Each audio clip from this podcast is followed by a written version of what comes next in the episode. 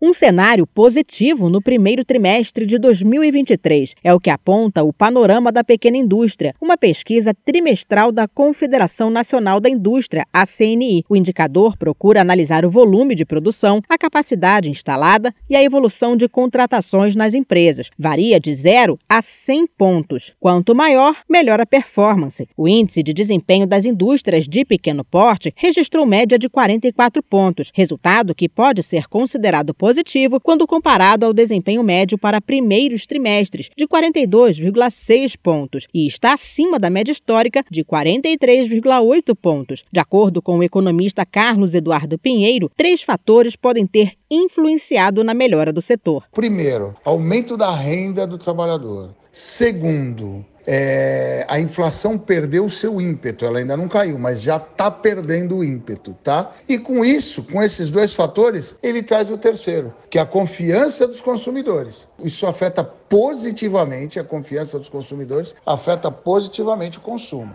O deputado Heitor Schultz, do PSB do Rio Grande do Sul, presidente da Comissão de Indústria, Comércio e Serviços da Câmara dos Deputados, comemora esse crescimento.